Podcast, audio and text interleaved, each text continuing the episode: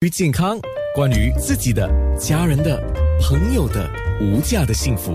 健康那件事。面部直播同步开始啊，呃，你直接先到 facebook.com/slash 九六三好 FM 就可以看到了。当然，这个时候我们要先来说刚才讲到的黄褐斑。黄褐斑它是不是也叫蝴蝶斑？它是怎么样形成的？我们今天有皮肤专科顾问医生，就是雍安宁医生，他是雍安宁皮肤专科诊所的专科医生。那黄褐斑也是叫蝴蝶斑，或者它还有什么其他的称法吗？嗯，所谓黄褐斑其实跟蝴蝶斑应该是没有啊、没有关联的。哦，嗯，对，因为我们蝴蝶斑大体上是所谓叫做 lupus 的的的名称，所以 lupus 是一种红疹，所以大体上呢，它啊、呃呈现在也是相似的地方，就是在脸颊上，就是跟黄褐斑相似的部位，只不过颜色不一样。黄褐斑来说呢，通常是褐色到黑色的色素问题，然后就是或最最普遍就是在女性的脸颊上面，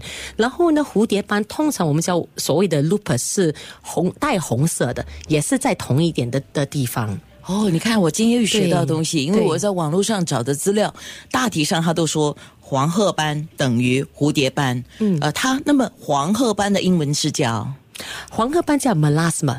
哦，对，这个是一个很很。不容易治，然后就是很在亚洲方面呢，啊、比较啊、比较比较高几率的问题。然后呢，如果说是蝴蝶斑呢，这个就更少见。蝴蝶斑其实是一种免疫系统的问题，这个是一个自宫自呃自宫啊、免疫系统的问题，所以这些妇女有时候还会呈现别的症状，比如说呢会啊、脱发啦，然后有时候红血球、白血球会下降啊、然后关节也会有时候红肿，所以那那那一组类的问题呃有一点不一样。黄褐斑比呃就是跟其他系统的关联没有这样大幅度。那像研究报告说它跟甲状腺的关系，这个是最新的研究发现。对，就是说，嗯，大体上呢，我会觉得黄斑黄褐斑通常就是在八十五到九十八线的妇女，其实是跟别的系统上是没有什么关联的。可是呢，我们知道少数五八线到十八线，可能呃这些妇女可能有。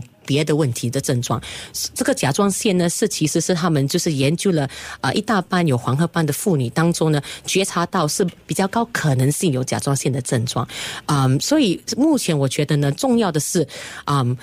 患有黄雀斑的妇女，黄褐斑黄褐斑的的妇女啊、不用担心说自己有这个甲状腺的症状，除非说他们也也也觉得呢，可能是体重有点呃变化啦，或者有时候他们也会觉得好像心脏会跳得很快啦，或者呃呃头发也会脱落，这些也是别的甲状腺的问题，呃问呃甲状腺患者也会出现这些病症，所以要。如果说是给好的医生来来治疗的话呢，他们有时候在在做在做病病底的时候呢，会觉察到有高可能性的话，就跟你验一下血来看到底有没有这个关联。好，那么在面部直播，我们可以细说一下，因为马上我就产生了很多的疑问出现了。嗯，那么当然相信我们的听众也是哈，就大家都会在想说，哦，刚才提到的黄褐斑、雀斑、蝴蝶斑、黑斑这些它的区分，到底我们要怎么样来区分？健康那件事。